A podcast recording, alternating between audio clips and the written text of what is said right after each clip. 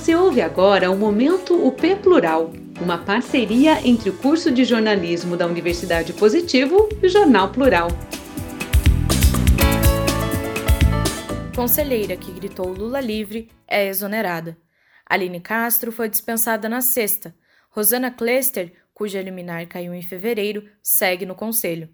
Na última sexta-feira, dia 21, Aline Castro acompanhava o caso de mais uma família vulnerável a serviço do Conselho Tutelar do Boa Vista. Era uma mãe preta acusada de negligência, coisa doída demais para outra mulher que sente na pele as marcas do racismo. Foi durante esse atendimento que ela recebeu uma ligação da Fundação de Ação Social de Curitiba, a FAS, seguida de um e-mail com o comunicado. A partir de hoje, você não presta mais serviços como conselheira tutelar. Depois da notícia, ela tentou fechar os encaminhamentos da ocorrência, mas conta que mal conseguia parar de pé. Durante os 14 meses de mandato que Aline exerceu, foram dezenas de atendimentos densos, dentro e fora do Conselho Tutelar. A minha comunidade, que votou em mim, me procura para todo tipo de demanda, fala a conselheira eleita com 339 votos, segunda mais votada em 2019. Para dar conta, só mesmo com acompanhamento psicológico, coisa que ela teve que providenciar por fora. Conselho tutelar não tem nem plano de saúde, quem dirá psicológico, e isso, nesse caso, é essencial, ao menos para quem tem um pouco de humanidade.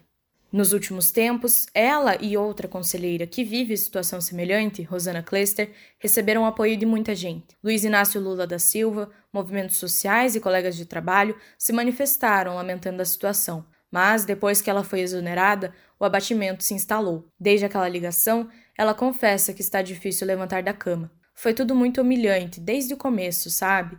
Três julgamentos. Se pudessem, teriam me amarrado no tronco para algumas chibatadas. Preta bocuda, preta fujona. Histórico. O plural acompanha o desdobramento do caso desde o início. Aline Castro e Rosana Klester tiveram um vídeo privado vazado. Elas comemoravam as eleições do Conselho Tutelar gritando Lula livre.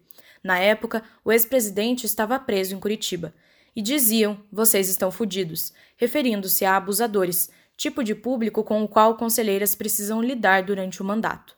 De lá para cá, muita coisa aconteceu, mas para encurtar a história, elas foram caçadas pelo Conselho Municipal dos Direitos da Criança e do Adolescente, o CONTIBA. O motivo? O vídeo teria revelado inidoneidade moral, Ambas tiveram de recorrer à justiça para que pudessem se manter nos respectivos cargos até recentemente, quando as duas liminares caíram. Por decisão do desembargador Luiz Taro Oyama, a liminar de Rosana caiu no começo de fevereiro. A liminar de Aline caiu mais tarde, no fim de abril, também por decisão de Oyama. Menos de um mês depois, o Contiba reorganizou o resultado das eleições para exonerá-la. No documento, Rosana segue no quadro de conselheiros sob júdice. A reportagem quis entender a diferença no tratamento, mas a face resumiu a dizer que foram processos judiciais separados e que, naturalmente, a decisão judicial é proferida em tempos e juízes diferentes, embora, como já mencionamos, ambas as liminares tenham caído por decisão de Oyama, a de Rosana dois meses antes. A equipe jurídica de Aline e Rosana também não entendeu o movimento do Contiba Perguntamos se a nova decisão podia ter a ver com uma leitura diferenciada das condutas de ambas, mas o advogado Felipe Lopes respondeu que isso nunca foi objeto de discussão no judiciário, nem no administrativo. Participei de todos os julgamentos e nunca se procurou individualizar conduta. Próximos passos. Na Justiça, a luta continua. Vamos até o Supremo Tribunal Federal. Eu só sossego quando não tiver mais onde recorrer, garante Aline. A defesa quer entender por que Oyama só caçou as liminares com base na vagueza do conceito de idoneidade moral. Esse não é o nosso único argumento para afastar a cassação. Elas não podiam ser cassadas se a idoneidade moral já havia sido aferida durante o processo classificatório. A elegibilidade delas até poderia ser julgada para o próximo mandato, mas não para o atual. É uma regra eleitoral, mas ele foi omisso quanto a isso. Os nossos embargos da declaração foram no sentido de pedir um posicionamento, e recentemente a promotoria disse que ele precisa se manifestar. Finaliza Lopes. Essa locução foi feita por Isabela Miranda, estudante do quinto período de jornalismo da Universidade Positivo.